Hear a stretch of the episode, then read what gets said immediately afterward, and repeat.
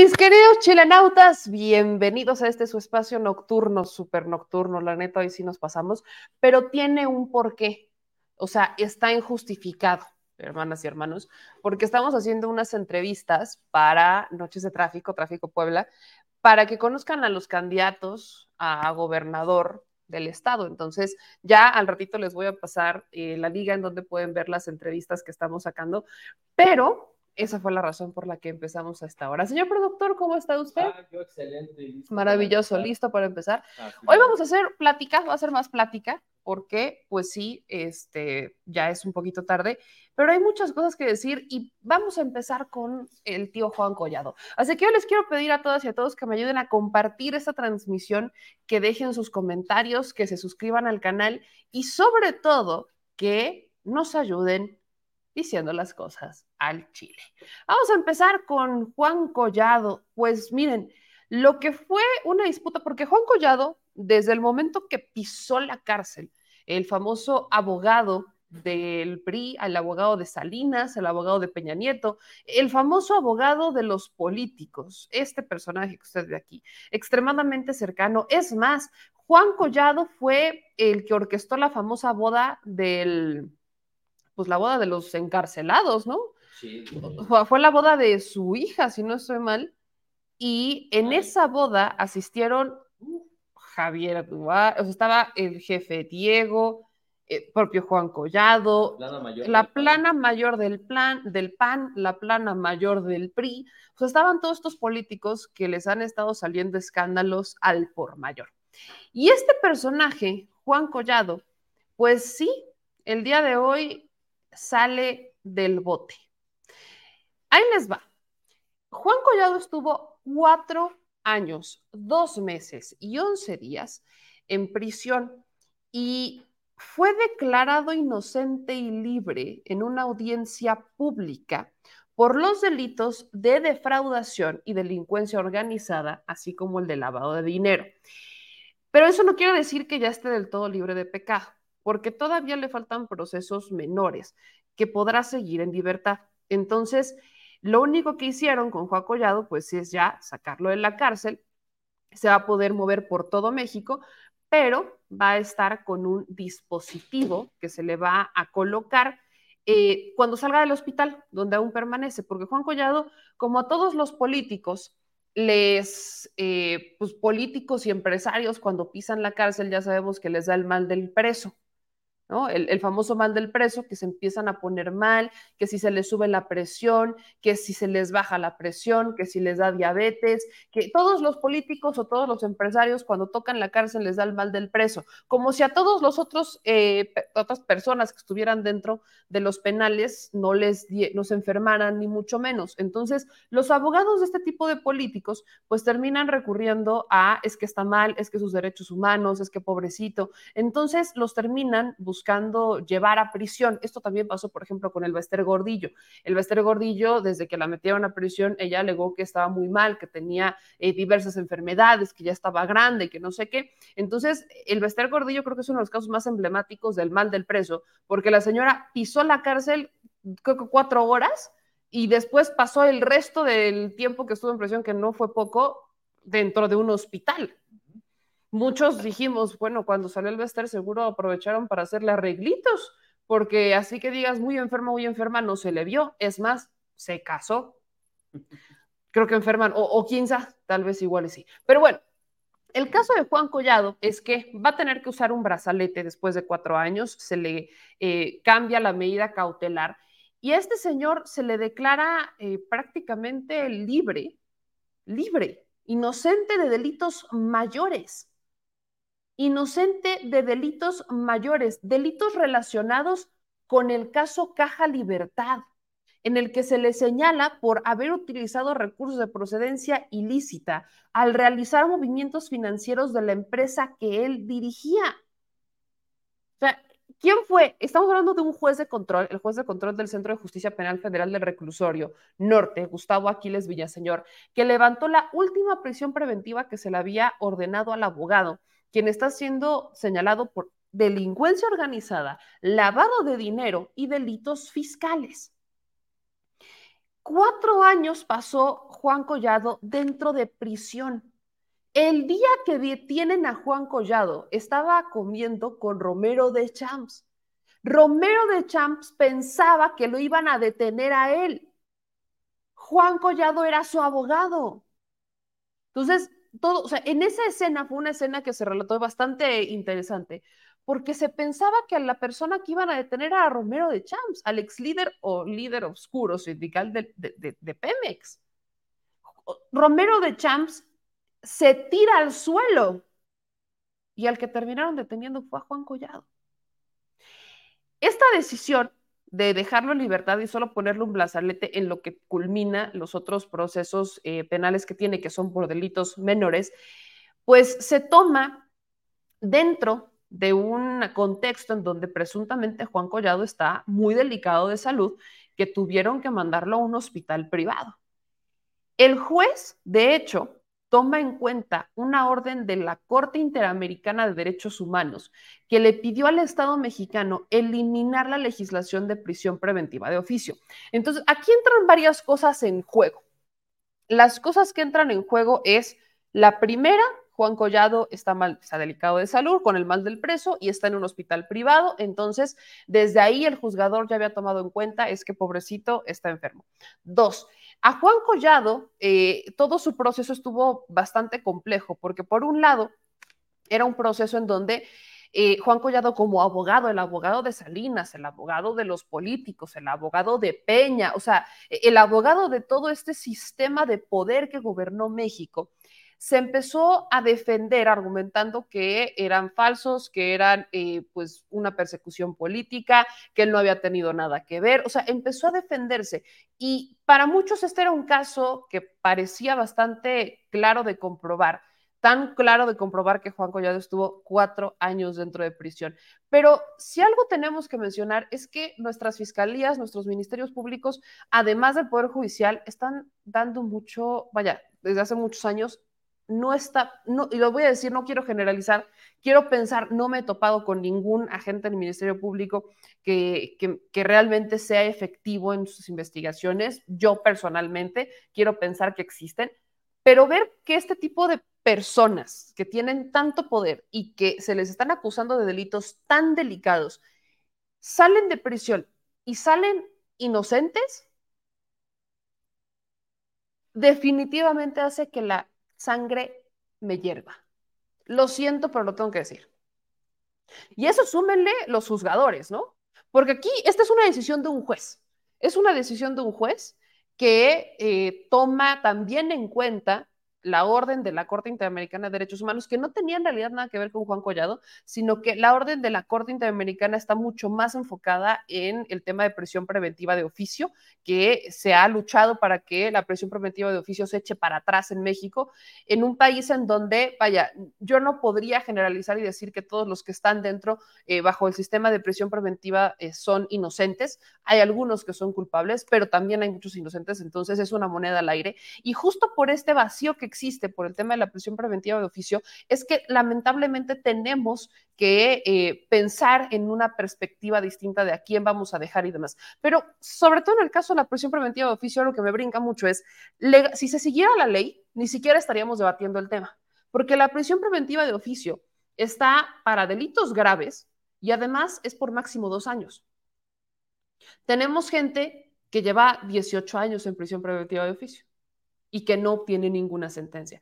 ¿Eso qué dice de nuestro sistema judicial? Discúlpenme. Entonces, aquí es un juez el que dice que pues eh, el abogado que fue señalado por delincuencia organizada, operación con recursos de procedencia ilícita y un fraude fiscal por 36 millones de pesos, vinculado además a proceso por su presunta responsabilidad en el delito de peculado por 13 millones 780 mil pesos en perjuicio del gobierno de Chihuahua.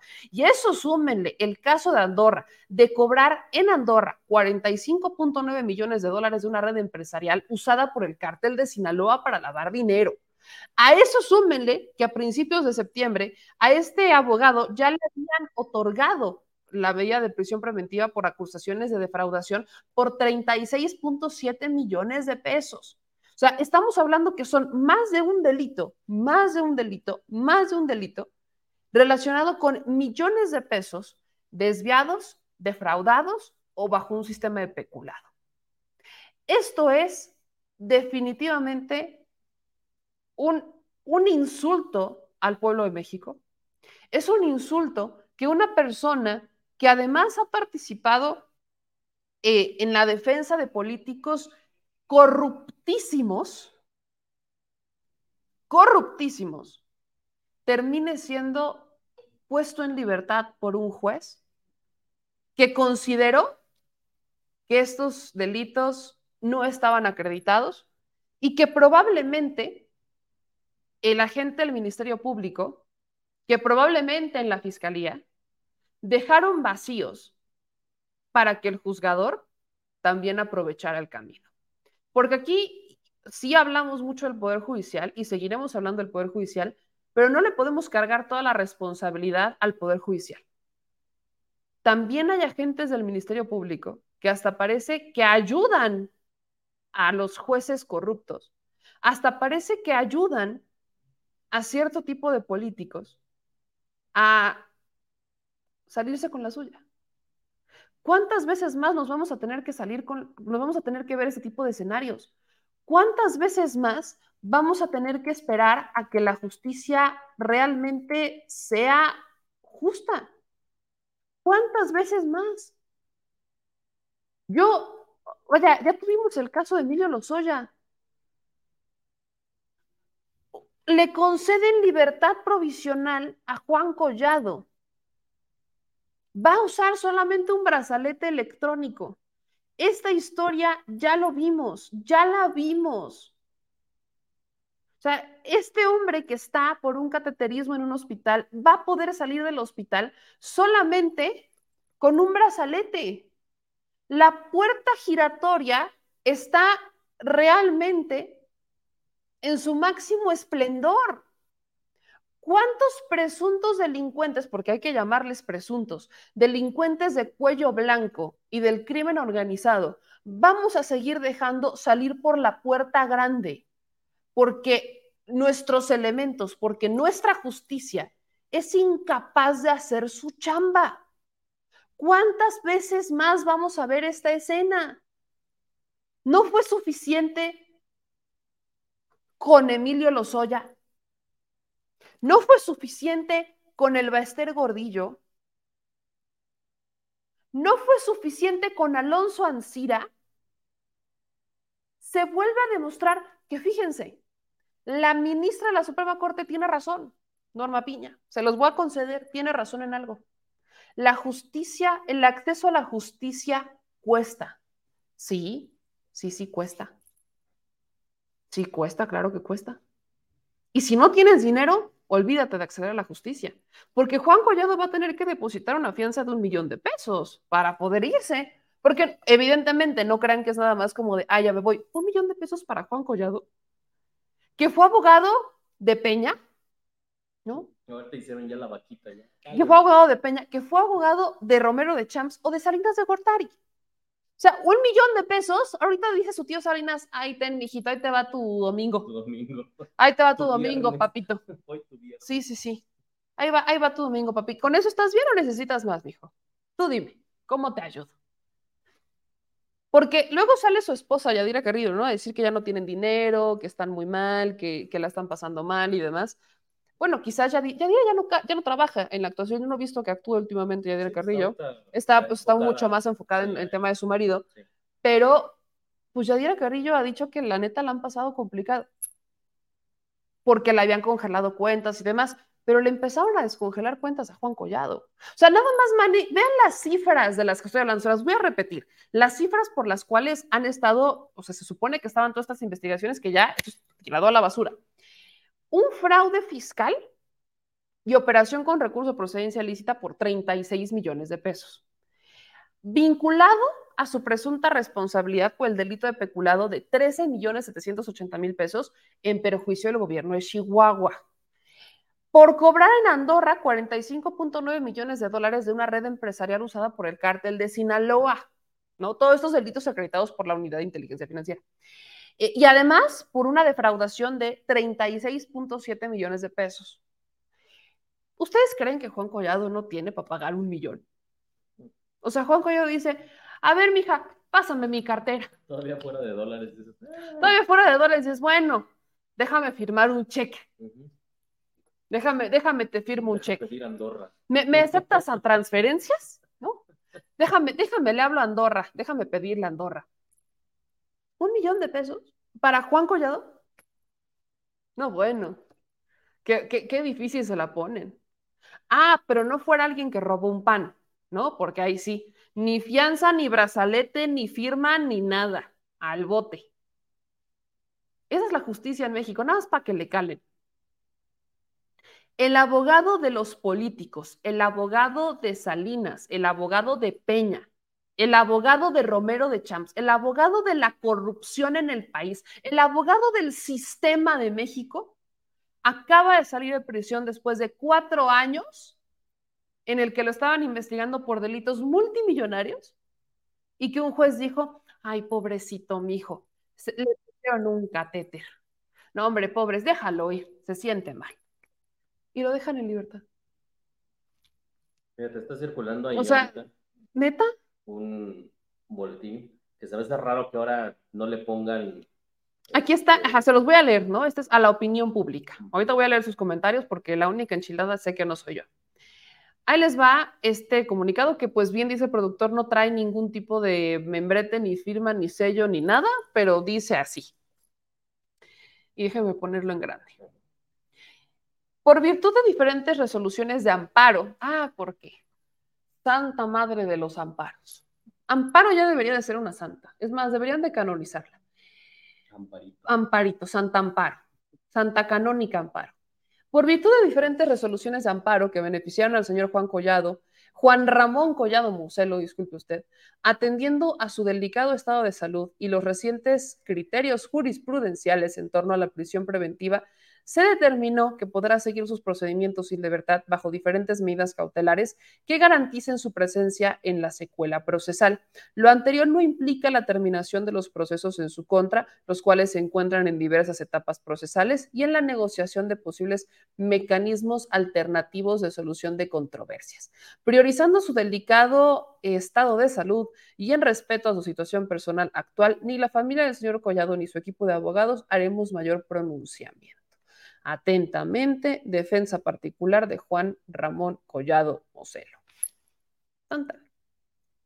Entonces, para cerrar esto, para no enojarnos más de lo que nos vamos a enojar, les repito que los factores que entran para la salida de prisión de Juan, de, Juan Collado, del abogado del sistema corrupto del México, es que hay una eh, orden, no hay una instrucción, no hay una recomendación, como lo quieran llamar, de la Corte Interamericana de Derechos Humanos en contra del Estado mexicano para que elimine la prisión preventiva de oficio. Algo que sigue siendo polémico en México, que se ha discutido porque hay una ley de prisión preventiva que ataca particularmente a los delitos del artículo 19, que son delitos graves, pero pues no se sigue la ley, ¿no? Se supone que la prisión preventiva debería ser exclusivamente por dos años y que en esos dos años los investigadores, el Ministerio Público, la Fiscalía o las Fiscalías deberían de tener el tiempo suficiente para investigar a profundidad el caso, hacer un juicio en el caso de las judiciales y resolver una sentencia. Se supone que para eso son los dos años, cosa que no pasa porque aquí los juicios pueden tardar hasta 20 si quieres.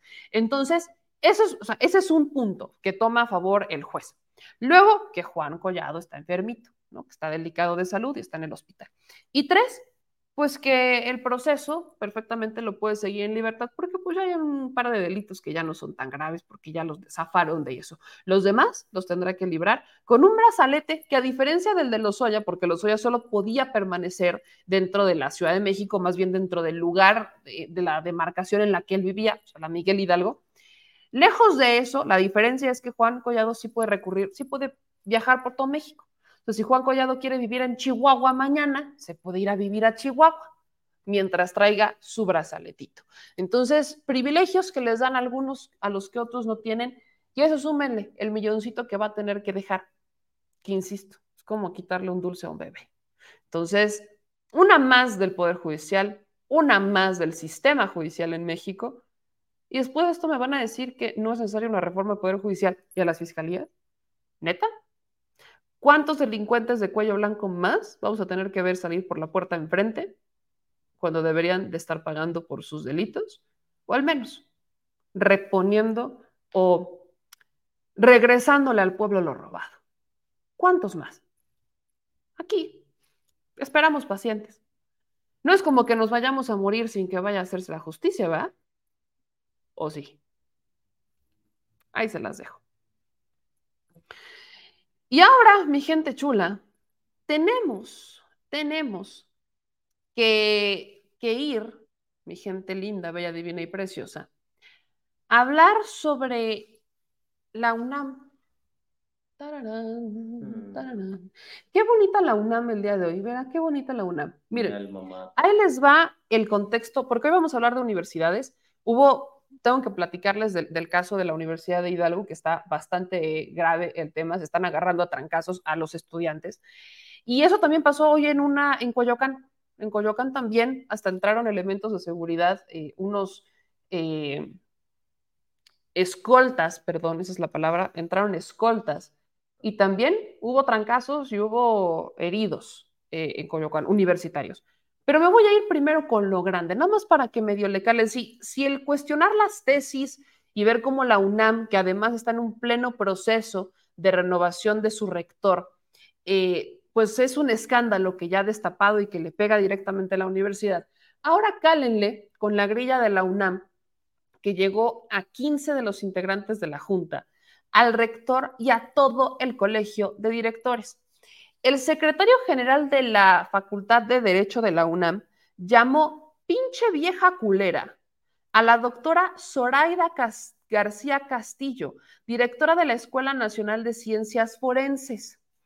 Ella y 14 directoras más la Junta de Gobierno una carta en apoyo eh, a, cinco aspirantes a rectoría, entre quienes no está el director de la carrera de Derecho, Raúl Contreras, a quien señalan en la carta de no atender ninguna de las denuncias por violencia de género. No, pues con razón, ¿no?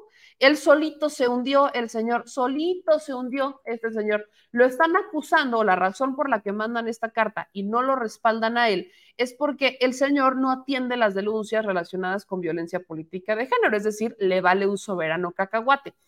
Y este señor, en respuesta de esto, dijo que, pues, la directora de la Escuela Nacional de Ciencias Forenses era una pinche vieja culera. Escuche usted el video, el video porque las autoridades de la UNAM son cada vez más silvestres, floridas, em,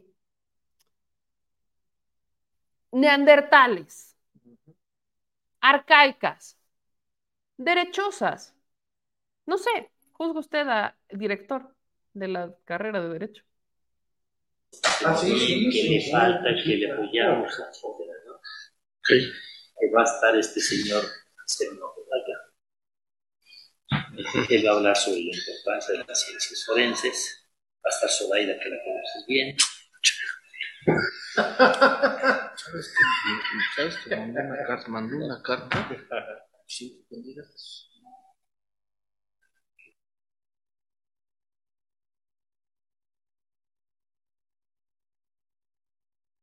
Entonces se acabó la... Tenía un programa de radio hasta esta semana.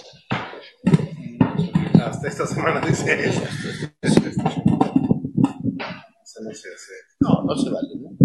Estamos más es parte No, pues qué, qué agradable, señor. Estos son los hombres que están buscando ser rectores de la UNAM. Miren nada más. Qué cosa tan más maravillosa. No, hombre, qué chulada. Cada día me demuestran más que la UNAM efectivamente está completamente derechizada.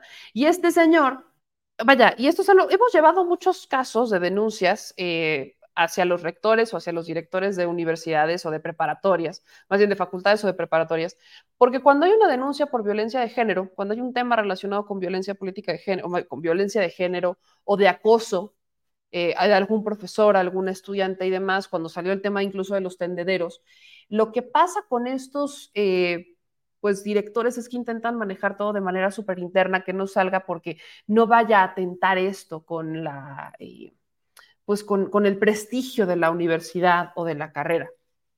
Y cuando tienen la primera oportunidad de demostrarnos que van a hacer las cosas diferentes o que están realmente preocupados por eh, atender eh, la violencia que se pudiera dar bajo sus, eh, pues bajo su mando dentro de las carreras, universidades y demás, tenemos a los hombres haciendo lo mismo. Bueno, en este caso, a este tipo de hombres no voy a generalizar porque hay hombres muy buenos que no recurren a ese tipo de lenguaje, pero tenemos hombres como este personaje que aspira a ser rector y que como él no le mandaron una carta de apoyo, dijo que pues la directora de la Escuela Nacional de Ciencias Forenses, Zoraida García Castillo, era una pinche vieja culera.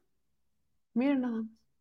Este es eh, Raúl Contreras. Raúl Contreras, el secretario general de la Facultad de, bueno, de la carrera de, de Derecho de la UNAM. Y si así son los que están aspirando a ser rectores de la UNAM, no me puedo imaginar el resto. La máxima casa de estudios está en llamas. Si no es por el tema del plagio, es por el tema de los maestros. Si no son los maestros, es la desigualdad salarial que existe en la universidad. Si no es la desigualdad salarial que existe en la universidad, son los plagios de tesis o de proyectos de titulación. Si querían pruebas de que la UNAM está en su peor momento, creo que hoy sobran. A menos que lo que hoy tengamos es que por primera vez vemos todo lo que durante años intentaron guardar debajo de los tapetes.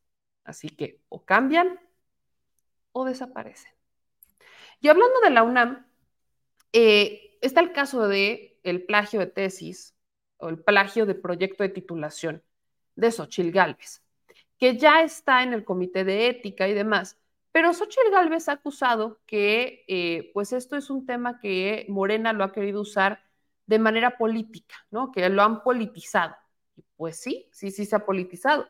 Así como ella politizó la Casa Gris, así como ella politizó, em, ¿qué más ha politizado Xochitl Gálvez? Aparte de a los contratos de empresas relacionados con personajes cercanos a los hijos del presidente, Así como ella ha politizado el que el presidente le abriera o no la puerta, pese a que no es periodista y no tendría por qué haber entrado a la mañanera para hacer, o sea, para nada, porque y esto es muy válido, porque iban a dejar entrar a Xochitl Galvez a la mañanera y no podían dejar entrar a una cantidad de personas que se paran todos los días en la mañana para entregar un escrito de una denuncia en atención ciudadana, porque a Xochitl Galvez sí la tendrían que dejar entrar y no a las personas que están en, atención ciudadana, que también perfectamente podrían hacerlo. Sería bastante lógico cuestionarlo. Pero Xochitl Galvez ha politizado absolutamente todo. Y cuando a ella le toca, no le gusta. Entonces, escuchen lo que dijo Xochitl Galvez respecto a su caso del plagio de proyecto de titulación por experiencia, en el que no solamente la señora terminó cometiendo un plagio de seis párrafos, como dijo, sino que fue un plagio mucho mayor, en el que incluso pues terminó copiando hasta las gráficas. Y si eso es la experiencia profesional que presentó Xochitl, no me queda duda porque luego sale que las acciones de su empresa se dividen en un 130%. No es una tesis, eso es algo que yo quiero aclarar. Es un informe académico.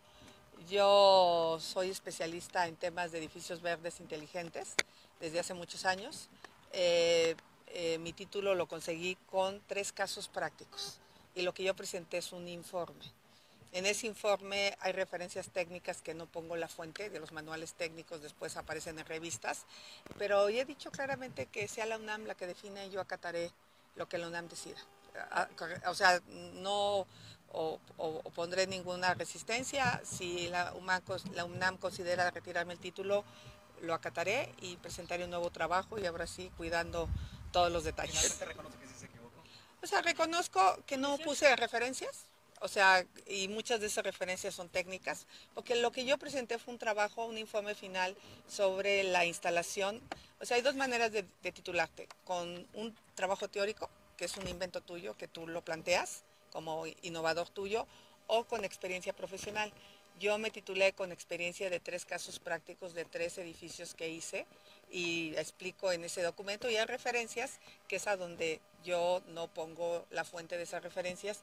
Algunas, por ejemplo, eh, yo las había publicado hace tiempo, todavía no tengo claro cuál, pero en ese sentido acataré lo que la UNAM dice. Pero al final de cuentas sus aspiraciones.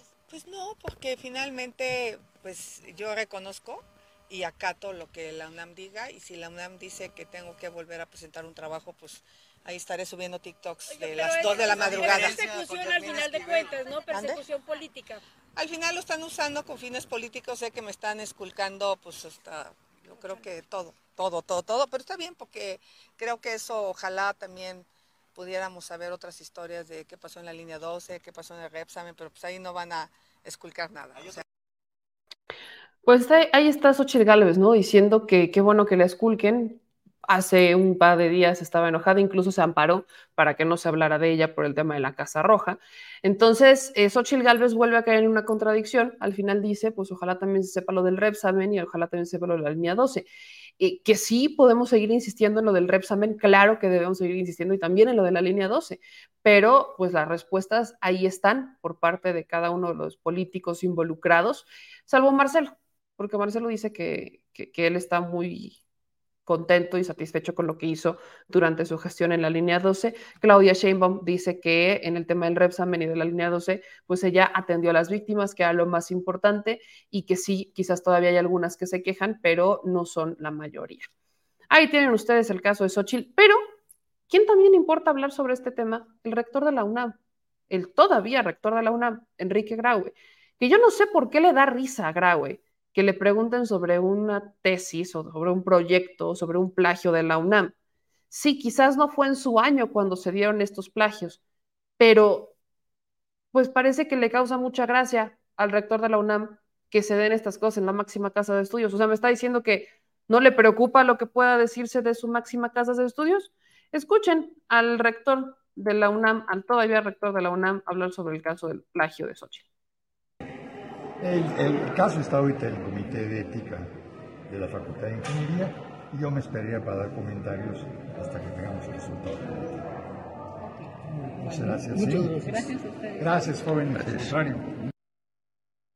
Pues ahí lo tienen, muy contento, muy contento Enrique Grau. Así las cosas, Joaquín. Y vamos a regresar al tema de la UNAM o al tema de las universidades públicas más bien.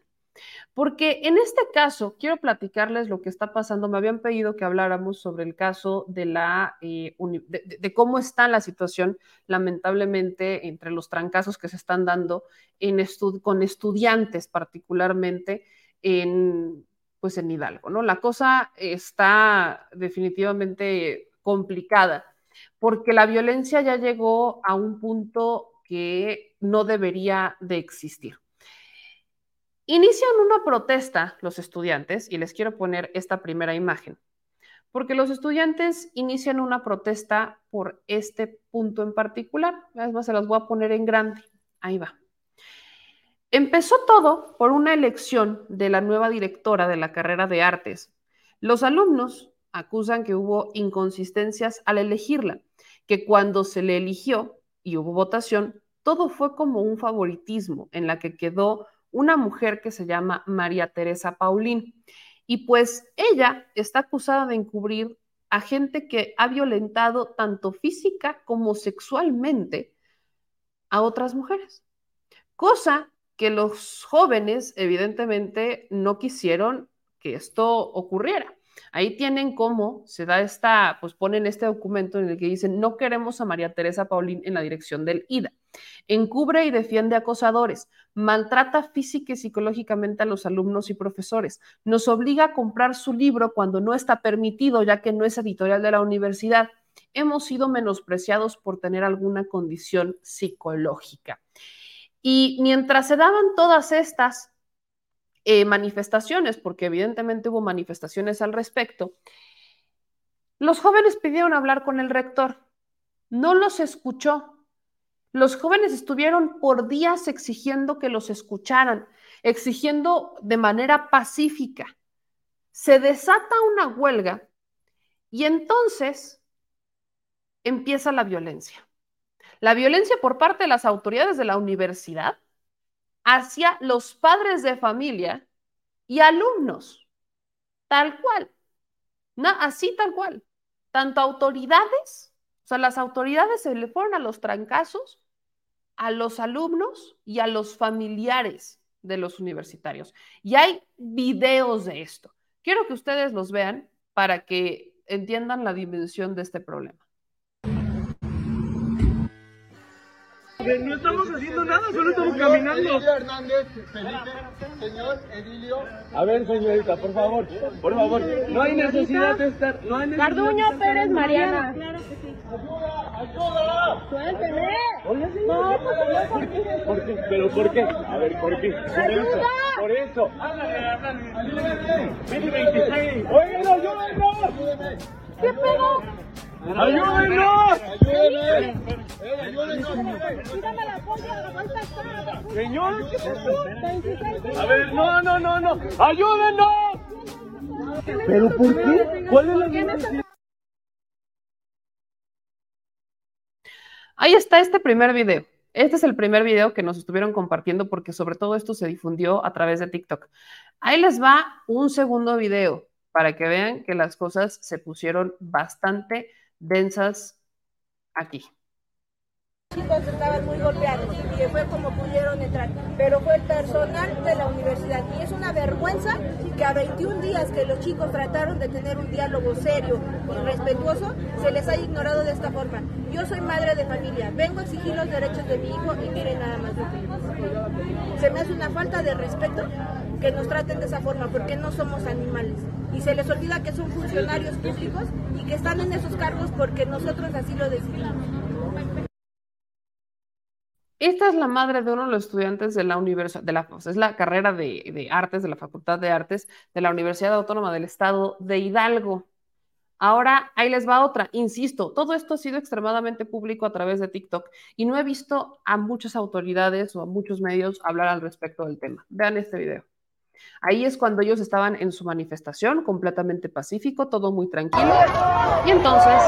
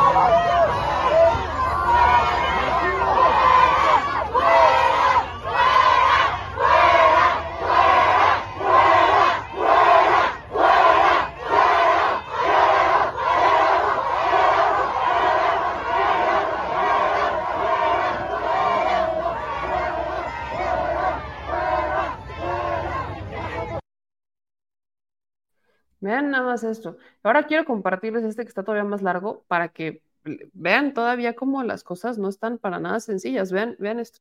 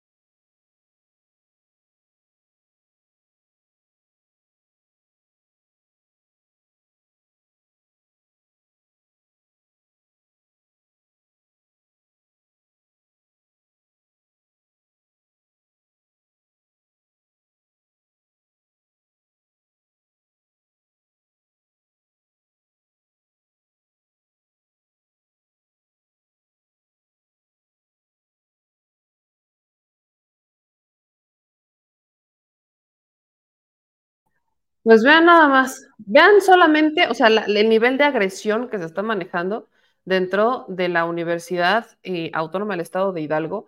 Esto es solamente un ejemplito, nada más para que vean los trancazos que se daban en- entre los eh, autoridades de la universidad en contra de alumnos y padres.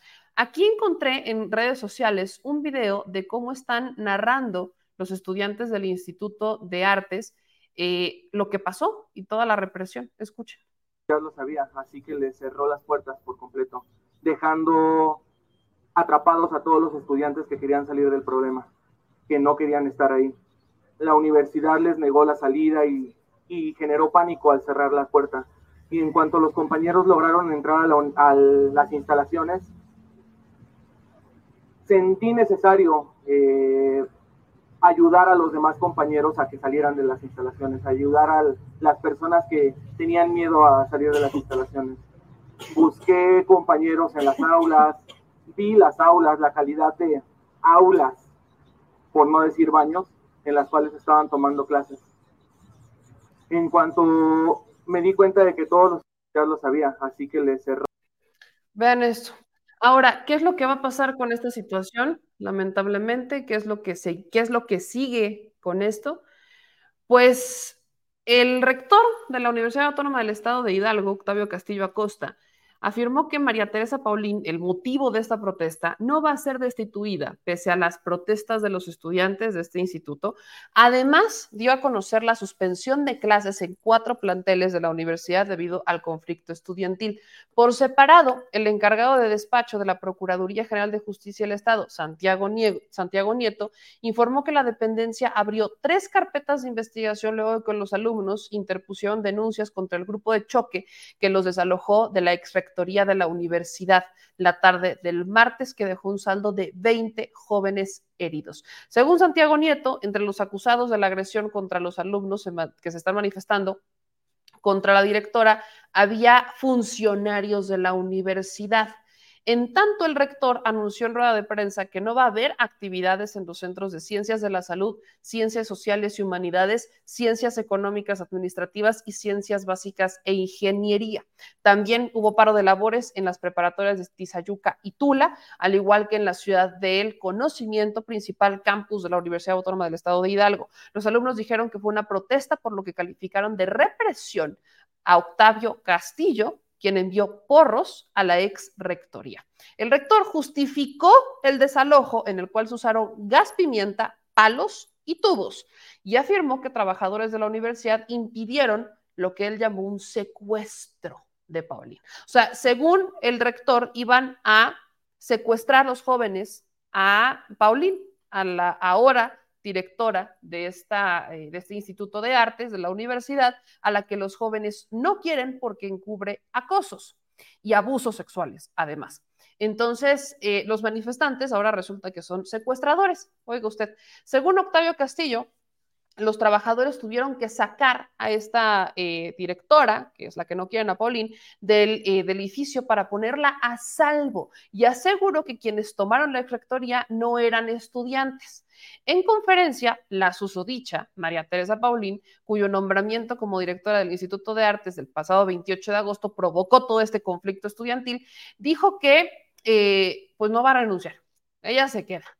¿No? Porque, insisto, a ella no la quieren los estudiantes por maltrato y por designar profesores acusados de acoso sexual, por protegerlos. Y cito lo que dijo, pienso seguir trabajando, tengo una responsabilidad y pienso cumplirla. Afirmó que hay alumnos que la respaldan, pese a que en el pliego petitorio los alumnos del instituto enviaron al rector todas las firmas, incluye a más de la mitad de los matriculados. O sea, más de la mitad de los matriculados firmaron un documento, se lo mandaron al rector y ahora ella dice que tiene quien la apoye. El rector agregó que los trabajadores lograron de manera pacífica recuperar el edificio, pacífica con 20 heridos, al menos, con madres con la cara destrozada, como podrán ustedes ver. No son repacíficos, ¿eh? No, hombre, vean ustedes que esto es pacífico. Esa es la definición de pacífico para el rector de la universidad. No, hombre. Sí, sí, sí, yo creo que ha, ha de, exactamente, ha de pertenecer a Antorcha, seguramente. ¿Cuál? De ahí, de. Municipio, no sé, no me acuerdo. Pero vean ustedes qué, qué, qué buena definición de pacífico del rector. Con la cara destrozada, 20 jóvenes heridos, tres carpetas de investigación abiertas. No, bueno, qué, qué bueno que está, eh, pues que está completamente, no sé,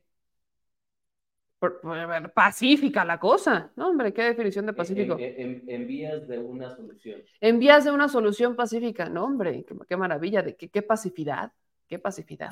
Y la Sosa Nostra, no, pues ahí sigue, muy bien, gracias. Quiero ponerles este tweet de una cuenta que es muy famosa, que es la de, la, la de recursos humanos, que es una cuenta que se dedica justamente a denunciar a problemas o relacionados con recursos humanos o que ha estado muy pendiente de las reformas que se hacen laborales y es muy famosa en Twitter por justamente esto. Pues resulta que la titular de esta cuenta es madre de estudiantes de la Universidad Autónoma del Estado de Hidalgo y acaba de exhibir a uno de los maestros. Miren nada más. Uno de los maestros puso en su cuenta, o sea, puso en sus historias de WhatsApp, Pedro Lozano García, por cierto, o más bien puso en su perfil de Facebook, que se extrañaba a Díaz Ordaz. No. Ahí está, los profesores. Justo lo que los jóvenes no quieren. Miren, hasta se los pongo en grande. Vean a los profesores. Vean nada más usted. Mire qué chulada. Se extraña a Díaz. Esos son los profesores. Qué bueno que son pacíficos. Ante todo el rector. Ante todo la rectoría, qué pacífica. Este es, esta es la descripción de Pacífico para algunas personas. Y así, la represión de las autoridades de la Universidad Autónoma del Estado de Hidalgo en contra de sus estudiantes que están denunciando algo completamente legítimo. No quieren a una directora en una carrera, que es la de artes, pero no quieren a esa directora por estar encubriendo acosadores y abusadores sexuales. Creo que es básico, ¿no? Pero bueno. Aquí seguiremos muy pendientes de lo que pasa en la Universidad Autónoma del Estado de Hidalgo y sobre todo pendientes de lo que pasa con eh, las investigaciones ahora encabezadas por eh, Santiago Nieto, que es el encargado de la Procuraduría Fiscalía, pero eh, vamos a ver si estas investigaciones pues llegan a buen puerto. Habrá que ver. Aquí nos dice Karina, eh, Meme, no tienes audio en YouTube. Sí tenemos audio, Karina, justo lo acabo de revisar y sí tenemos audio. Eh, no sé si será quizás tu reproductor, pero sí, lo acabo de revisar y justo tenemos un buen audio en, en YouTube. Pero gracias por estar siempre al pendiente. Miren, voy a leer otro comentario. Dice Ceci en Valderas. Meme, en Saltillo, Coahuila, también los estudiantes del Instituto Tecnológico de Saltillo están en paro, porque el jueves el gobernador Riquelme, el alcalde Chema, secretarios, magistrados, diputados, etcétera, usaron la explanada como cantina. Pusieron, un área VIP para el concierto del Grupo Frontera organizado por el gobierno del Estado y municipio como evento de conciliación porque no da el grito para el pueblo y andan diciendo y aventándole la bolita a la directora y ellos no explican acciones. ¡Ah, qué bonito! Utilizando eh, pues la explanada como cantina. ¡Qué chulada, oigan! ¡Qué, qué bello! ¡Qué me sorprenden cada vez más estos agradables personajes, de verdad que sí! Agradables personajes que andan ahí siendo muy felices de la vida. No, hombre, qué joya, qué joyaza nos aventamos. Vámonos a temas migrantes, mi gente, porque también tenemos mucho que decir. Por ahí nos preguntaban eh, ¿Por qué no hablamos de los migrantes? Pues sí, hoy se hablará de los migrantes. Y quiero, quiero primero empezar con un tema de Texas. Texas, que es justo el que me acaba de, compartir el señor productor. El material es correcto, ¿verdad, señor productor? Este de última hora, eh, tenemos al alcalde de Eagle Pass, en Texas, que emitió una declaración de desastre. Miren, se los voy a compartir. La cosa se está poniendo complicada con todo el paso de migrantes que se está dando. Ya lo habíamos platicado en programas pasados o en videos pasados, cómo están incrementando de manera importante el paso de migrantes hacia Estados Unidos. Están cada vez llegando más personas. Platicaba con el señor productor y me decía, sobre todo son de Venezuela y Haití, que están llegando olas importantes de migrantes, que aquí, por ejemplo, en México, eh, Ferrocarriles, eh, Ferromex, que ahora es controlado por Grupo México, tuvo que parar por completo eh, operaciones porque ya estaban arriesgando hasta la vida de los propios migrantes, ya incluso hubo muertos porque intentaron subirse o con la intención de subirse al, al tren para poder cruzar. Estilo la bestia, exactamente ese fenómeno, intentaron subirse para llegar más rápido a la frontera con Estados Unidos. Y entonces Ferrocarriles tuvo que decir, voy a tener que parar hasta que esto se resuelva porque estoy poniendo en riesgo su vida. Entonces, lo que aquí pasa es que el alcalde de Eagle Pass de Texas emitió una declaración de desastre ante el aumento de inmigrantes indocumentados en la ciudad. Esto, o sea, lo que les platicaba de Ferromex es solo una partecita así chiquita de la verdadera dimensión de la crisis migratoria que vive México. El alcalde Rolando Salinas Jr. de Eagle Pass anunció que también va a buscar ayuda financiera para combatir la migración. Esto frente al escenario de agravar el problema en territorio mexicano, donde dicen los gobernantes minimizan las olas eh, migratorias en toda la República. Quiero que vean esta foto también, nada más para que vean, dimensionen un poco cuántas personas están. Esto es, esto es justamente en la frontera, en el puente, Quiero que vean la cantidad de personas que están ahí. Miren nada más. Lo voy a hacer todavía más grande. Quiero que vean la cantidad de gente que ahí está parada. O sea, solamente están ahí esperando para poder cruzar en cualquier momento. Y esto es solo una pequeña parte, una mínima, mínima, mínima parte de lo que está eh, en Estados Unidos, en la frontera de México y Estados Unidos mujeres, hombres, jóvenes, niños. Quiero recordarles que en Estados Unidos ya hubo una presión de empresarios, de los grandes empresarios, la verdad, grandes empresarios, porque Estados Unidos, porque el gobierno de Joe Biden dé más visas de trabajo. Porque son grandes empresarios los que mueven la economía no solo de Estados Unidos, sino hasta del mundo creo que es la primera vez que escuchamos la voz de estos grandes empresarios, no de grupos menores o de grupos locales, sino de los grandes empresarios a nivel global, pero que tienen sede en Estados Unidos, exigirlo, pedirle al gobierno de Estados Unidos que dé más visas de trabajo porque tienen, o sea, necesitan la mano de obra requieren la mano de obra, necesitan trabajar. Y todo esto, toda este, este mensaje de los empresarios se da en el contexto de una pospandemia en donde lo que requieren es recuperar todos estos procesos productivos, ¿no? Regresar a estos niveles donde sus empresas tenían una producción constante, porque obviamente con la pandemia hubo muchas muertes, porque hablan solo de las muertes de México, pero hubo muchas muertes en todo el mundo. Y en Estados Unidos eso también pegó en la industria. Entonces, particularmente lo que estamos viendo es que hay empresarios que dicen, a ver, Estados Unidos, yo necesito que tú me abras la posibilidad, que tú me abras esta, eh, esta, eh, pues que me abras la posibilidad de poder contratar a personas, de poder tener esa mano de obra para que yo pueda, pues realmente salir adelante. O sea, es como ayúdame y yo te ayudaré. Eso es tal cual. Tal cual, ayúdame que yo te, que yo te ayudaré.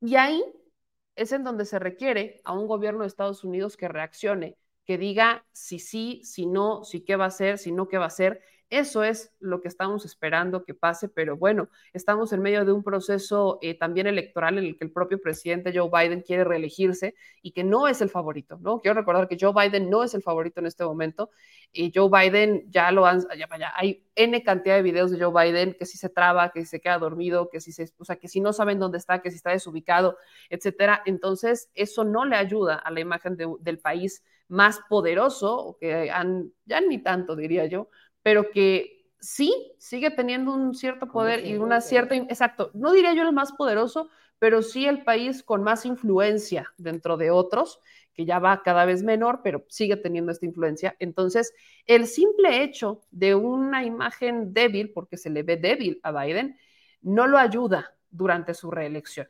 Y en este momento, pues son los empresarios quienes están exigiendo abre más, dame más visas de trabajo y también tienes a los políticos, insisto, hoy todo es elecciones, republicanos y demócratas también luchando en los congresos para impulsar lo que no hicieron mientras estaban en el periodo y que quieren sacar porque es tiempo electoral, y a los republicanos presionando para evitar que más visas de trabajo se puedan otorgar. Entonces, la lucha, la lucha sigue. Y ahora quiero, o sea, nada más para ligar todo esto, para que también ustedes vean, Greg Abbott, el gobernador de, Texas declaró una invasión de migrantes. Una invasión de migrantes en la frontera con México y ya desplegó a elementos en Texas. Quiero que vean nada más la- las imágenes que tenemos para ustedes, para que vean cómo se están poniendo las cosas. Eh, Greg Abbott, que si bien no está buscando, vaya, una candidatura republicana a la presidencia, porque ese es Ron DeSantis, que ya hablaremos de él en un momento, ha sido un personaje bastante polémico que ha firmado convenios con gobernadores en México, por ejemplo, con la gobernadora de Chihuahua.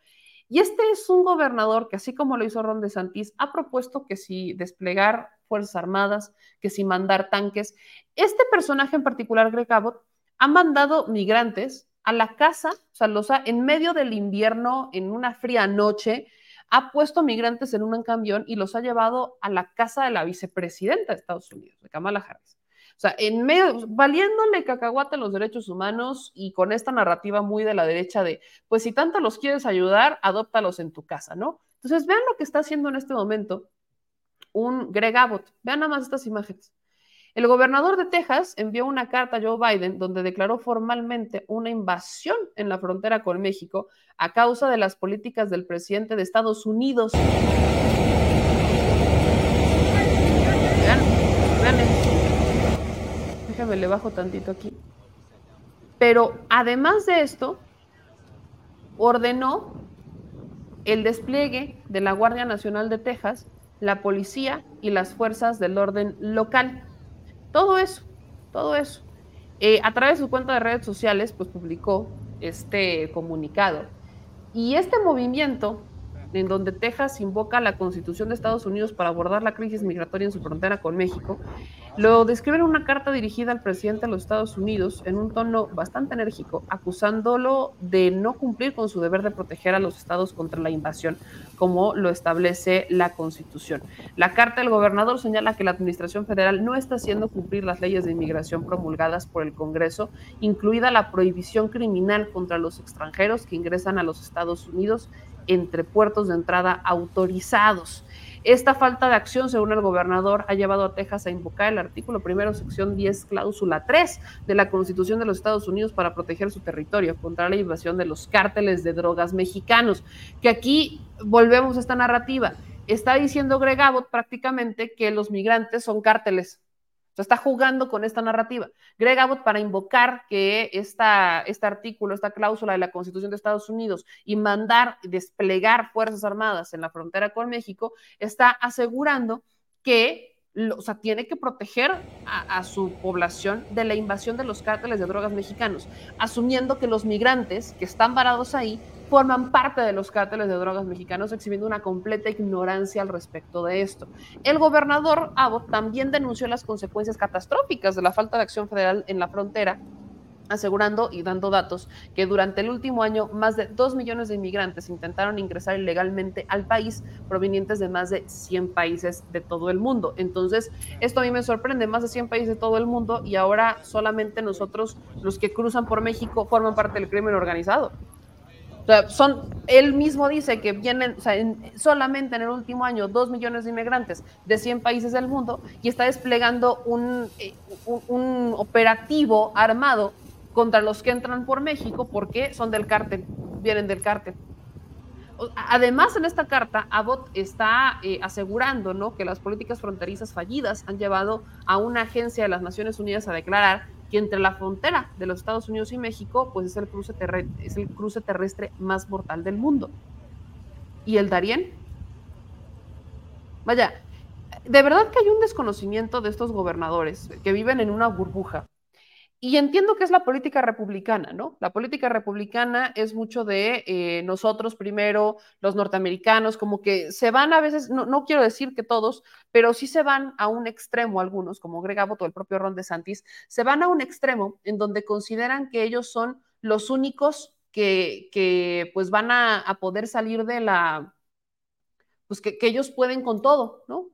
Como si se le, porque aparte se les olvida que en realidad los que sí son originarios, originarios, originarios de Estados Unidos, pues son los nativos americanos. Y en el caso de Texas, yo nada más quiero recordarle que ese es territorio mexicano, fue territorio mexicano. el caso de Texas. Ya se les olvida, no les interesa y en este momento obviamente están defendiendo sus ideologías. Yo a veces me pregunto cómo es posible, y lo he, lo he cuestionado muchas veces, cómo es posible que en el caso de Texas, por ejemplo, que es tan cercano a México, y en donde también hay muchos mexicanos, porque sí California será eh, el estado en donde hay más mexicanos, pero Texas no se queda atrás. Entonces, ¿cómo es posible que teniendo tanto inmigrante y que además en Texas llegan a vivir muchísimos mexicanos con dinero, ¿no? Houston, McAllen, etcétera. ¿Cómo es posible que en un territorio que tiene tanta cercanía con México sean extremadamente racistas e ignorantes respecto al fenómeno migratorio. Insisto, todo esto es politiquería. Yo veo muchísima politiquería en esto y entre más nos acerquemos a las elecciones en Estados Unidos, vamos a ver cada vez más politiquería y vamos a ver cada vez más estas expresiones. Ellos acusan una invasión, pero no pueden cruzar territorio mexicano, porque pues también México tiene todo el derecho a responder si las Fuerzas Armadas de Estados Unidos se les ocurre cruzar a territorio mexicano bajo esta lógica de que ahora por tener migrantes en, su frontera es una invasión de los cárteles, pues México también puede responder. Y, pues sí, porque aunque las Fuerzas Armadas de México no tengan una intención bélica, de que tenemos con qué defendernos, tenemos con qué defendernos. Para muestra, vean los desfiles del 16 de septiembre. Usted ve el desfile del 16 de septiembre y dígame si considera que nuestras Fuerzas Armadas tienen con qué defenderse o no. Porque en bancos no estamos. Ahí nada más para recordarle a estos políticos un poquito cómo andan las cosas. Pero vámonos a otro tema, porque hemos platicado mucho sobre la famosa ley, la ley completamente eh, discriminatoria, la ley para asustar migrantes de Ron DeSantis, llamémosle. Esta ley que nos ha puesto en jaque esta ley que definitivamente ha generado un miedo dentro de Florida particularmente, ya está cobrando sus primeras víctimas. Por ahí platicábamos a veces con ex player que él está en Florida y que pues él nos decía, pues yo no he visto que todavía pase nada, ¿no? Como que todavía todo está muy tranquilo o al menos no me ha tocado ver eh, que esta ley realmente tenga una implicación. Recordemos que la ley de Santis se aprueba también en un contexto bastante politiquero, en donde el propio Ron de Santis está buscando ser candidato republicano a la presidencia de Estados Unidos. Y como parte de esta campaña, lo que quería Ron DeSantis era pues dejar quizás una base extremadamente republicana, llamémosle, con hechos mediante una ley que fue aprobada por su Congreso local y que además los que aprobaron la ley en el Congreso local después fue un video que se hizo muy viral, unas imágenes muy virales, se pusieron a bailar y hasta a comer pastel después de aprobar una ley tan, eh, tan xenofóbica, tan discriminatoria, tan irracional incluso porque hay senadores republicanos que han criticado esta reforma. O sea, hay senadores del propio partido de Greg, de, de Greg Abbott y de Ron DeSantis, porque los dos son republicanos, que criticaron esta reforma por lo mismo, porque requieren mano de obra, porque no, a ver, Florida, Florida se ha reconstruido de las, de las tragedias con manos migrantes. O sea, sí quiero ser muy clara con esto cada que les ha caído un desastre natural, las manos que han levantado el Estado han sido migrantes. Cada que tienen un problema, han sido los migrantes los que han entrado al rescate. Y De Santis los ha reconocido, o sea, es como te uso cuando te necesito y cuando no te tiro a la basura. Entonces, hace unos días cayó la primera víctima de la ley de Santis y es un mexicano originario de Chiapas. Este jueves 21 de septiembre tuvo su primera audiencia. ¿Cuál es la historia? Raquel López Aguilar, que aquí les va la foto de su primera audiencia, por cierto, ya fue su primera audiencia.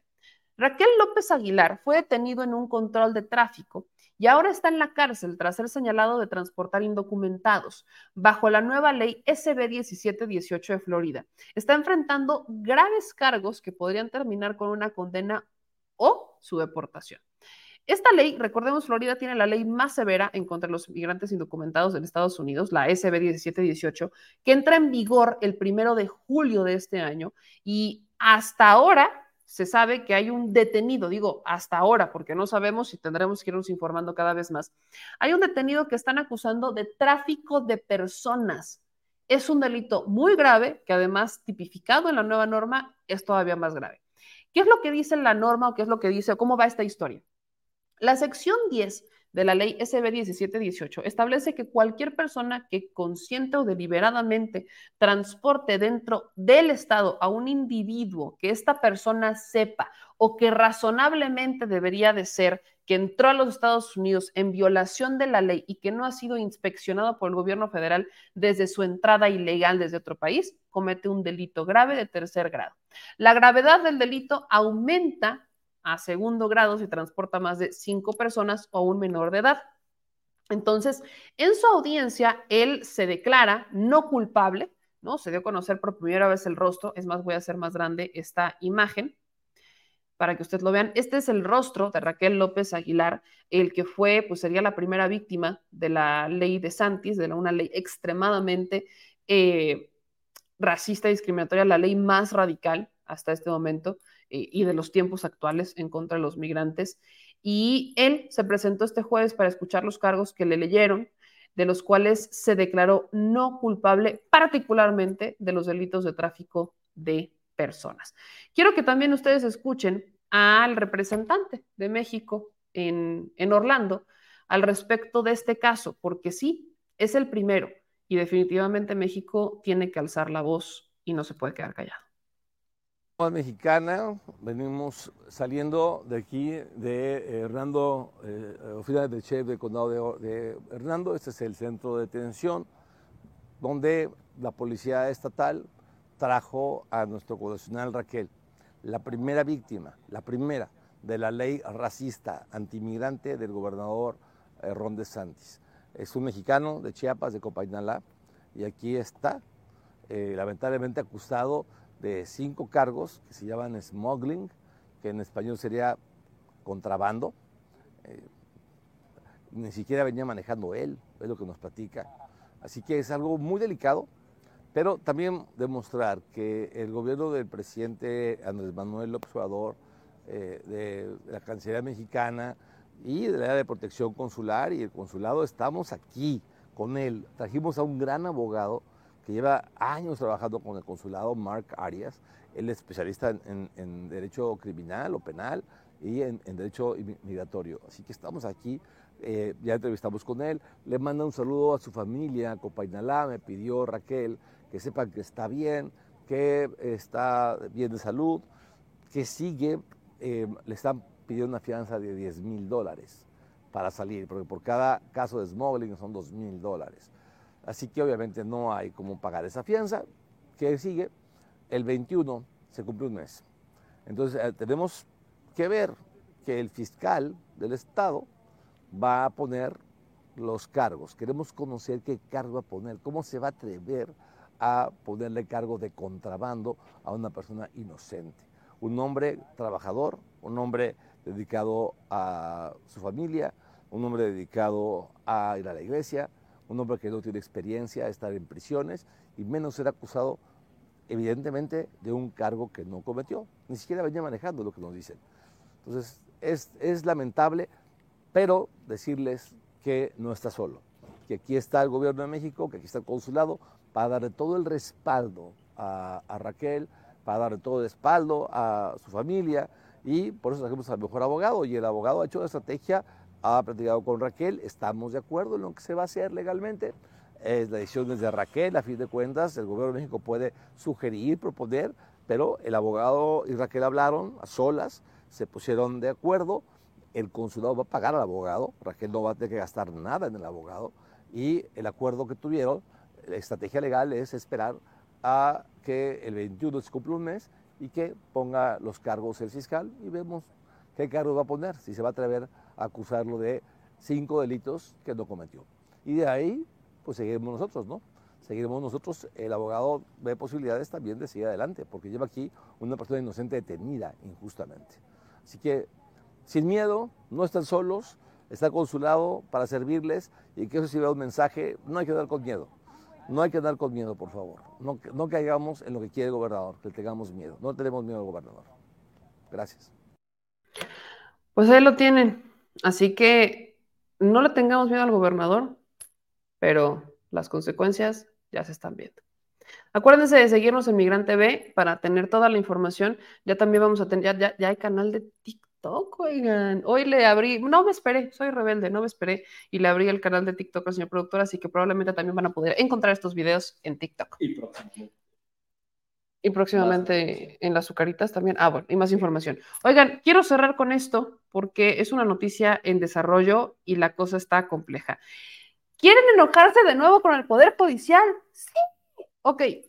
Por cuarta ocasión, un juez ordena la liberación del fiscal Uriel Caramón, el fiscal de Morelos, que fue acusado de encubrir el feminicidio de Ariadna Fernanda en diferentes agravantes. Cada vez que lo intentan sacar, le meten un nuevo cargo, lo acusan de algo nuevo y esto ha sido algo, esto ha sido muy tedioso. Las autoridades del Ceferezo 1 en el altiplano, en donde está eh, Uriel Carmona, fueron notificadas sobre la orden de liberación del fiscal y no lo han dejado salir. De hecho, eh, Patricia Jazmín Sánchez Osorio, que es integrante de su grupo de abogados, explicó cómo es que llevan ahí un buen rato y que no han dejado salir al fiscal Uriel Carmona. Y únicamente para hacerles de su conocimiento que desde las 3 de la tarde el juzgado cuarto notificó al Ceferezo vía electrónica y estamos en espera. Se me hace extraño que vean la hora que es y pues no tenemos ninguna respuesta. ¿Qué les argumentan en la puerta? Nada. O sea, ya está notificado que tiene ya eh, esta posibilidad de, ya de seguir su proceso en libertad.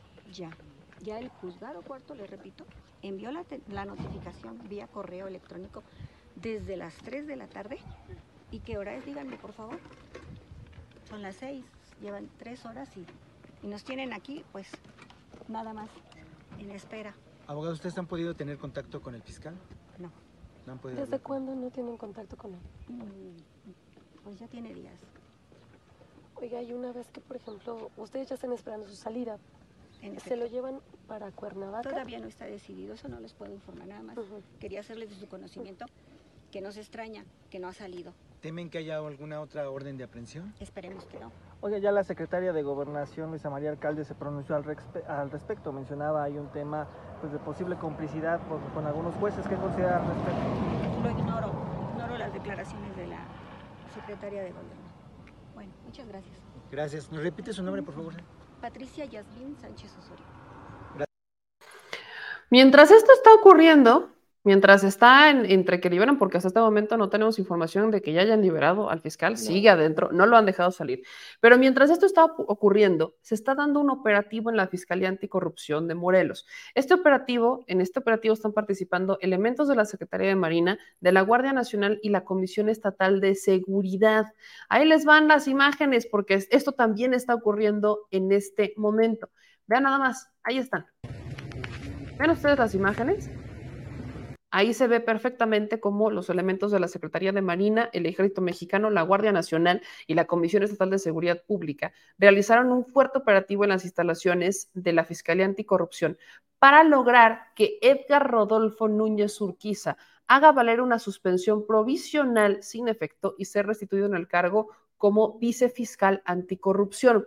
Su cese fue ordenado por Carlos Montestello, encargado de despacho de la Fiscalía General de Morenos, de Morelos, perdón, luego de que Núñez Urquiza, en su carácter de encargado de despacho de la Fiscalía Especializada en combate a la corrupción del Estado de Morelos, solicitó y cumplimentó una orden de aprehensión en contra de Uriel Carmona por el presunto delito de tortura al que fue sometido Luis, conocido como el Diablo.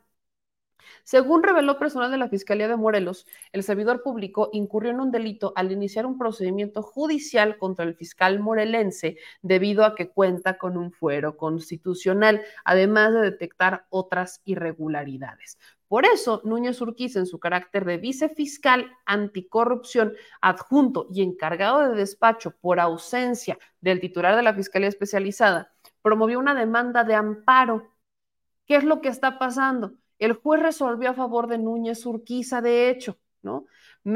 O sea, entra a favor y el pasado miércoles el juzgado quinto de distrito en Morelos resolvió a favor de este eh, fiscal, pues, y en la resolución se lee que el quejoso solicita la medida cautelar para que no se le destituya, remueva, cese o separe del cargo de vicefiscal anticorrupción y sus consecuencias, hasta en tanto se dicte la resolución en la instancia constitucional. Se agrega un apartado que señala que la medida es procedente siempre y cuando la destitución o remoción del cargo no se haya concretado materialmente. Entonces, tenemos que a partir de las 7 de la noche, un centenar de elementos de la Marina, Ejército, Guardia Nacional y la Policía arribaron a la calle Vicente Estrada Caji- Cajigal en la colonia Lomas de la Selva, en Cuernavaca, para eh, desplegar un operativo y se ubican en este momento en las instalaciones de la Fiscalía Anticorrupción. Prácticamente tienen rodeada la dependencia y llamaron, o sea, están abriéndole el paso a Edgar Rodolfo Núñez Urquiza, que está, o sea, que por iniciar un proceso en contra del fiscal eh, que quieren liberar por cuarta ocasión, eh, Uriel Carmona, ya hubo un encargado, o sea, el, que queda como encargado de despacho mientras el fiscal está en el bote, se le fue encima al vicefiscal anticorrupción por iniciar un proceso contra el patrón. Entonces, quiero que ustedes vean cómo eh, pues la cosa está complicada. Incluso pues tenemos a la, a la, Marina que no permite ni siquiera el paso. Quiero que escuchen esto. Miren, ahí les va. Para que escuchen cómo se puso la cosa, déjenme les comparto este material. Ingresadas, si están adentro, están bajo su voluntad o no. Nosotros tenemos que levantar nuestro reporte. Claro. Atento a que ustedes son este, servidores públicos nacionales, tendríamos que girar este, los oficios correspondientes a la Comisión Nacional. Sin embargo, las personas que se encuentran adentro se encuentran retraídas de su libertad por personal que es adscrito a la, a, este, al Estado. Entonces es importante que nosotros tengamos ese conocimiento, quiénes son las autoridades que se encuentran para realizar nuestras yo creo que no, investigaciones no correspondientes. déjame, este, yo creo que si, si ustedes tienen coordinación con las personas que los hicieron venir para acá, pueden coordinar para que también entre ellos los dejen entrar. Nosotros la coordinación es con las autoridades, no, con los, no con los civiles. Los No, civiles claro, están retenidos en la parte de adentro. Pero si, nosotros, si no nos dejas el ingreso, estás entorpeciendo nuestra investigación. El conocer si nosotros podemos saber que las personas que están adentro se encuentran con bien o no. Entonces el hecho de que tú me tengas esta barricada de cerca de 30 personas armadas, a mí como defensor de derechos humanos no me dejas elaborar. Solamente quiero tomar la nota, saber que las personas están bien, que se encuentran con vida, o sea, hay una Te digo, yo, legal yo- de la yo- nosotros aquí estamos haciendo nuestro trabajo. Ok. Realmente, este, si alguien tiene que autorizar. Claro, yo no, yo no vengo armado.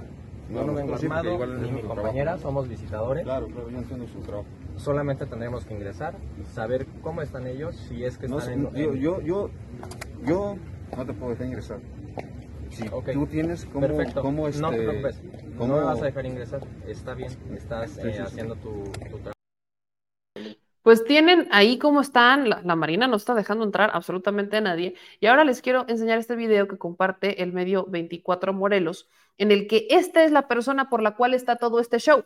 El que van a escuchar en este momento es Edgar Núñez Urquiza, que es el que inicia un proceso en contra de Uriel Carmona y que por iniciar el proceso en contra de Uriel Carmona, el encargado de despacho de la fiscalía se le fue encima a él para destituirlo. Y entonces el operativo se despliega para que este hombre pueda tomar el cargo como encargado de despacho de la institución anticorrupción, porque un amparo le concede la razón para seguir al frente. O sea, esta es una lucha de poder. Quiero que escuchen lo que dice Edgar Núñez Urquiza en este video. en ese tenor y en base a la resolución y en base también a las leyes reglamentarias del Congreso, en el cual establece que por una falta este, temporal o definitiva de un órgano, del titular de un órgano autónomo constitucional, este, puedo ejercer el cargo de encargado de despacho de la Fiscalía Especializada en Combate a la Corrupción. Por ello, en virtud de que había personas que no cumplían con el perfil y que no se encontraban dentro de los parámetros que establece la norma para efecto de ejercer un supuesto cargo y el cargo es completamente este, pues, lejano a derecho, es que nosotros, por medio de la Fiscalía Especializada, pedimos el apoyo de la Marina, de la Comisión Estatal de Seguridad Pública. Ellos están actuando en base a la solicitud que nosotros hicimos conforme a derecho, conforme a un amparo y conforme a las funciones que tenemos que ejercer. Aquí, pues evidentemente nosotros tenemos que actuar con base a la legalidad, con base a nuestros actos, no podemos permitir que el Estado de Derecho se vulnere, no podemos permitir que el Estado de Derecho sea violentado. Ahí lo tienen. Esta es una lucha de poder, punto. O sea, si el fiscal Carmona no es el corrupto que dicen y es el hombre ejemplar que quieren poner, ¿por qué está desplegando un operativo? Porque no me van a decir que el encargado de despacho se manda solo, ¿verdad? A ver, el fiscal anticorrupción, en este caso, el vicefiscal, o sea, el vicecoordinador, el, el encargado de esta, del despacho de la Fiscalía Anticorrupción, inicia una investigación de corrupción en contra de el fiscal. Algo que no es usual. Normalmente no vemos que dentro de la misma célula, llámense de la misma estructura, aunque sean diferentes áreas, inicien investigaciones en contra de los jefes. Porque de alguna manera Uriel Carmona es jefe de este hombre. O sea, Uriel Carmona es- es- o sea, sigue siendo fiscal, pero está en el bote. Entonces, Uriel Carmona, eh, de alguna manera, es el jefe de este señor. Y este hombre decidió empezar una investigación en su contra por tortura. Mientras Uriel Carmona está en el, bote, el encargado, el que se queda calentando la silla de Uriel Carmona, se le va encima a él por investigar a Uriel, por hacer su trabajo. ¿Me están diciendo que Uriel Carmona es el hombre ejemplar que quieren pintar? y que él solito está eh, pues no haciendo nada y que no está moviendo las manos para evitar que le saquen la porquería que viene arrastrando. Aquí están demostrando, tuvo que pedirle ayuda a la Marina, a la Guardia Nacional, para poder asumir un cargo que hasta el Poder Judicial le dio la razón, para poder hacer su chamba. Estas son las luchas de poder que casi no vemos, porque están dentro de la misma célula. O sea, es de la misma organización, dentro de la misma estructura. Están los que quieren hacer su trabajo y los que quieren proteger a la corrupción, a la porquería corrupta. Entonces, esto no es normal, no es normal ver estas luchas de poder dentro del- de la misma célula y se tiene que recurrir a fuerzas como en este caso la Secretaría de Marina. A nivel nacional están pegando el grito en el cielo, algunos defensores de Uriel Carmona diciendo que esto es ilegal, que la irrupción de la Marina y de las Fuerzas Armadas es un operativo completamente fuera de la norma y están bajo una narrativa en donde dicen es que es imposible que esto ocurra y que hay una persecución política. Si es una persecución política en contra de Uriel Carmona, ¿por qué quieren correr a la gente que investiga a Uriel Carmona, que nada tiene que ver con un asunto del gobierno federal ni nada? Tiene que ver con otros delitos en contra de Uriel Carmona. Tanto miedo les da enfrentar a la justicia?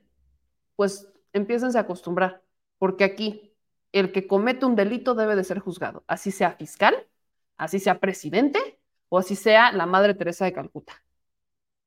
Este país tiene que cambiar. Y espero que lo que está pasando en Morelos sea la punta de lanza para que otros fiscales y que otros integrantes de células, porque no hay manera de lograr una revolución dentro de instituciones impartidoras de justicia, que no solamente es el Poder Judicial, sino que también son los ministerios públicos, las fiscalías estatales y los policías municipales estatales, se empiecen a rebelar para transformar las instituciones desde adentro. No protejan, dejen que no, no se quemen las manos, dejen que la justicia haga lo suyo, porque al final solamente se están exhibiendo. Vamos con sus comentarios, bandita. Dicen por acá. Muchas gracias, Chepe Go, que nos manda cinco horas de superchat. Dice, suscríbanse y compartan. Muy buenas noches. Muchísimas gracias, Chepe Go. Dicen aquí en otros comentarios, Normita, gracias Miguel por la información de la Universidad Autónoma de Estado de Hidalgo. Es una lástima lo que está pasando y su lema es amor, orden y progreso. Y es como una burra. No, esto es una mentada de madre, disculpe usted.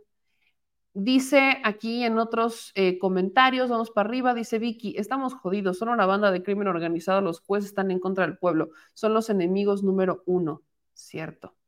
Dice, no te lo doy, célula delictiva, Uriel y el narco son lo mismo. Aquí en otros comentarios dice Mariel Suquet, no es justo que tengamos un fiscal inútil y ausente que deje, libre a los delincuentes. Coincido plenamente. Eh, aquí en otros comentarios dice, el encargado hizo más que el responsable, dice Rodrigo Mariano. Aquí en otros comentarios, vamos para arriba, nos dicen, Néstor, con todo respeto, y si la Marina y el Ejército respeta todo el apoyo a nuestros defensores de la patria. Más para arriba dicen, Ese Carmona está bien en la cárcel, voto para que esté en la cárcel, dice Víctor Manuel Borges. Dice Sergio, no dejará de ser primera potencia de Estados Unidos, pero ahora comparte con China parte del poder económico. Cierto. Aquí nos dice Toño sobre Xochitl Galvez, es odiosa esta mujer cínica, da explicaciones infantiles como si no hubiera personas que conocieran, y me incluyo, cómo es un proceso de titulación. Todo su trabajo es plagio, ideas de un ponente ecuatoriano, otras tres del Politécnico, y aparte las del Poli que eran de estudiantes, de estudiantes del Poli no cumplió con el, reto, con el, rigor metodológico y sale con cada tararara que me está hirviendo el estómago. Pero, por ejemplo, dice Yolanda Ruiz, pues infórmate, Xochitl no plagió ninguna tesis porque ella no presentó tesis, solo un documento donde para obtener su tesis debe contar con vasta... Yolanda, no te ayudes, hija. No, se enredó. No, no, no, no te, si Yolanda, no te ayudes, mana. No te ayudaste hoy. Hoy no te ayudaste. Está, hoy aplicaste un Xochitl Galvez. Aplicaste un, un Xochitl Galvez. No, fue, no, no presentó una tesis porque no plagió su tesis porque no era una tesis, porque para presentar la tesis tenía que presentar el documento que no era una tesis. Ay, mana. Ok. Prosigo porque hay que leerlo completo. Este dice, eh, para obtener su tesis debe contar con una vasta experiencia de lo que estudió y Xochitl siendo una alumna sobresaliente, con vasta experiencia en lo que estudió, obtuvo su título, reconoce que cometió el error de copiar unos párrafos, pero no fue plagio de tesis. Plagio el de Yasmín Esquivel y el de Delfina Gómez. Además, para ser presidenta no se necesita ningún título profesional más que ser mexicana. Ah, entonces no les molesta, entonces sí les molesta o no les molesta que el presidente se haya tardado 14 años en titularse. Ya no entendí. Porque esa es una bonita doble moral. Los veo mucho cuestionar, es que el presidente, pues, grosso no, se tardó 14 años en titularse, qué oso. Pues para defender a Xochitl dicen que no necesitan título. ¿Cómo está la cosa? Entonces, cuando sí les gusta el candidato, no importa que no sepa leer, como Peña, por ejemplo, no importa que haya plagiado en su proyecto de titulación, porque podrá no ser una tesis, pero es un proyecto para la titulación. Pero ahí no les preocupa, porque Xochitl se graduó en el 2010, tenía 47 años cuando se graduó de la universidad. 47 años. O sea, yo no estoy diciendo que esté mal, al contrario, es maravilloso, pero los que pusieron el debate de cuál es una edad justa para titularse o no, son los que critican al presidente y hoy defienden a Xochitl. O sea, ustedes fueron los que pusieron la vara de si tiene 40, si se tardó 14 años en titularse, está mal. Pero si tiene 47 años y tituló con un proyecto que no solamente tiene unos párrafos, sino que tiene mucho más y que es un proyecto, es un informe de tu experiencia, o sea, es creo que todavía peor que una tesis, déjenme decirlo. O sea, es tu proyecto de experiencia y plagiaste, sacaste información de Wikipedia, hermana, Wikipedia. Puedes hacer tareas con Wikipedia, ok, pero sacaste, copiaste Wikipedia, yo no puedo con eso. Pero quieren defenderla, adelante. nada más sugerencia, no se enreden cuando lo vayan a hacer. Gracias a Elizabeth Sosa que nos mandó siempre en superchat. Ella ya dijo que si el 3%, que es más o menos lo que calcula, que hubo omisiones o errores, este, es candidata a suspensión o retiro del título, ella está de acuerdo, dice, pero bueno, al final de cuentas aquí es un tema de moral, es un tema de, Aquí quiero leer, quiero leer un comentario, porque con eso justo quiero cerrar. Lo, acabo de ver y creo que es lo, maravilloso, maravilloso, el mejor comentario que he visto. Déjenme, lo, perdí por acá, pero por aquí andaba, por aquí andaba. Espérense, espérense, por aquí lo encontré, por aquí lo encontré. Ah, el de Ángel. No, no se necesita título para ser presidenta de un país, tampoco para ser senador. Pero lo que sí es indispensable es no ser corrupto ni ser mentiroso. Justo. Eso es así, eso gracias al comentario de Ángel. No, no se necesita un título para ser presidente de la República, no se necesita un título para ser legislador, no. Lo que necesitas, y es indispensable, es ser un ejemplo de ética de moral. Es no ser corrupto y no ser mentiroso, es hacer valer tu palabra. Eso es indispensable. Si así empezamos, ¿cómo vamos a terminar? Insisto, todavía no es la campaña. Todavía no es campaña. Falta un, faltan meses para que empiece la campaña. Faltan siete, cinco o seis meses para que empecemos ya, o sea, empecemos, empecemos. para que empecemos las campañas. Si así vamos a estar, yo no quiero saber cómo va a llegar a los debates. Miren, no quiero saber.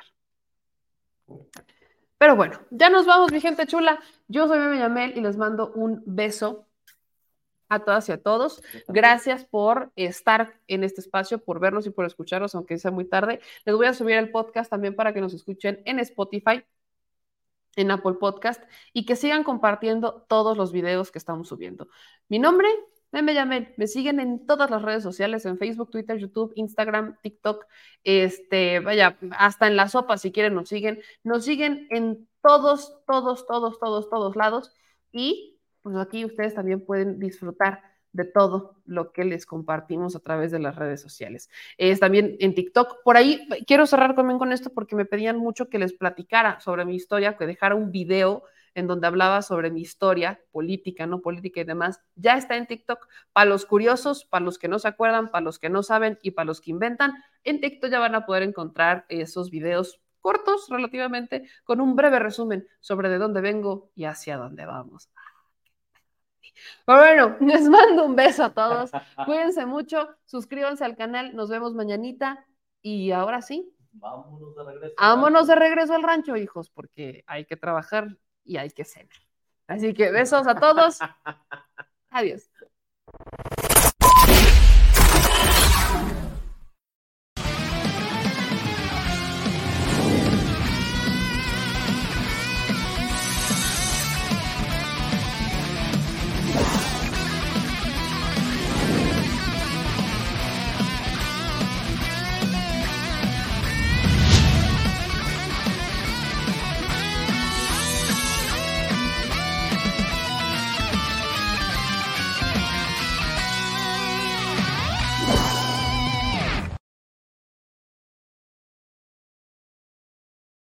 Mexicana y mexicano residente en el extranjero. Recuerda que a partir de este primero de septiembre podrás inscribirte en la lista nominal para votar en la elección presidencial del 2024. Para poder registrarte solo necesitas contar con tu credencial para votar vigente y definir la modalidad en la que habrás de ejercer tu derecho al voto. Si no cuentas con tu credencial o ya está vencida, estás a tiempo de realizar tu trámite sin costo en la embajada o consulado más cercano a tu domicilio.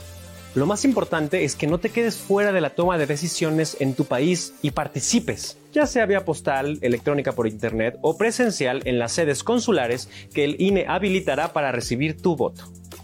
Recuerda que además de la presidencia de la República podrás participar en la elección de senadurías y de las gubernaturas de Chiapas, Guanajuato, Jalisco, Morelos, Puebla y Yucatán, así como de la jefatura de gobierno de la Ciudad de México, si eres originario de alguna de estas entidades. En el caso de la Ciudad de México, Oaxaca y Jalisco, incluso podrás votar por una diputación. Por eso es muy importante que tengas tu credencial para votar vigente y te registres lo más pronto posible en nuestra página votoextranjero.mx. Porque México es importante para las y los mexicanos que residen en el extranjero. Y ellos son importantes para México.